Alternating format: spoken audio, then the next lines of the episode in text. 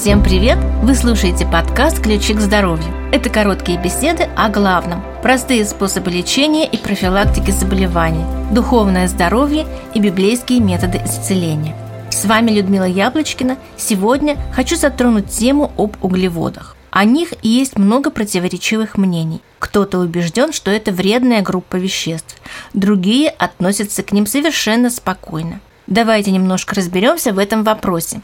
Напоминаю, что все наши подкасты составлены по статьям газеты «Ваши ключи к здоровью», а также размещены на сайте 8докторов.ру. Автор статьи этого подкаста – замечательный врач-терапевт Наталья Назарова.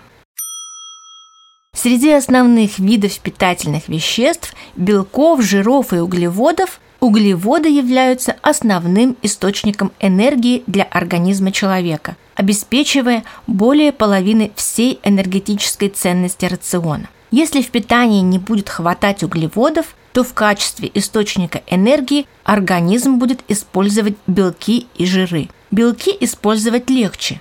Больше всего белков содержат мышцы. Поэтому если человек еще и мало двигается, то худеть будут мышцы.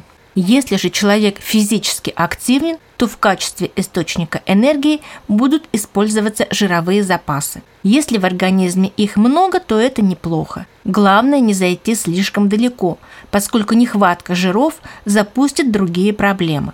Есть и другие важные нюансы относительно углеводов. Например, наш мозг и вообще нервная система являются потребителями огромного количества энергии а основным ее источником является глюкоза. Чтобы глюкоза могла попасть в клетки, ей нужен гормон инсулин, который открывает двери клетки для глюкозы.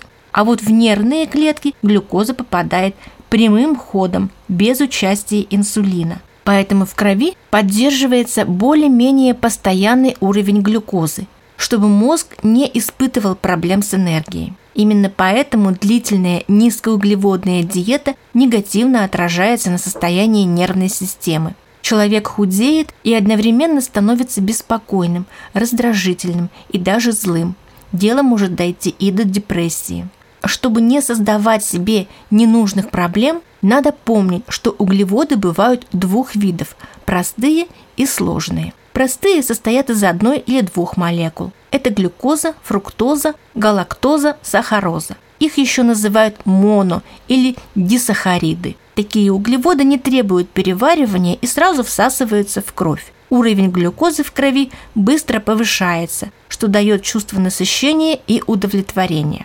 А глюкозу нужно немедленно распределить по клеткам. Для этого поджелудочная железа вырабатывает гормон инсулин.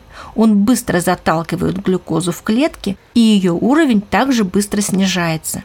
На фоне сниженного уровня глюкозы снова хочется съесть чего-нибудь сладкого. Такие сахарные качели в крови приводят к колебаниям настроения и формируют зависимость от сладкого. Сложные углеводы представляют собой соединенные в цепочке молекулы простых углеводов. Это крахмал, гликоген, инулин и так далее. В кишечнике они расщепляются до простых молекул и медленно всасываются в кровь. Поэтому сложные углеводы еще называют медленными. К сложным углеводам относится и клетчатка. Она как раз обеспечивает постепенное всасывание всех питательных веществ в кишечнике, помогая поддерживать стабильный уровень глюкозы в крови. Поэтому даже фрукты, которые богаты простыми углеводами, но одновременно богатые клетчаткой, не дают таких скачков глюкозы в крови, как сахар, содержащие его продукты и вообще рафинированные продукты. Углеводы есть практически во всех продуктах растительных и животных, поэтому их невозможно, да и не нужно убрать полностью – но будет полезно исключить или хотя бы ограничить продукты с высоким содержанием сахара или крахмала, одновременно с низким содержанием клетчатки, такие как рафинированные зерновые и картофель. Короче говоря, углеводы являются важной составляющей здорового питания. Нужно просто правильно выбирать продукты. Лучшими источниками полезных углеводов являются овощи, нерафинированные зерновые, бобовые, ягоды, фрукты. Питание должно приносить нам здоровье, а не забирать его. Так что научиться делать правильный выбор – самая лучшая альтернатива.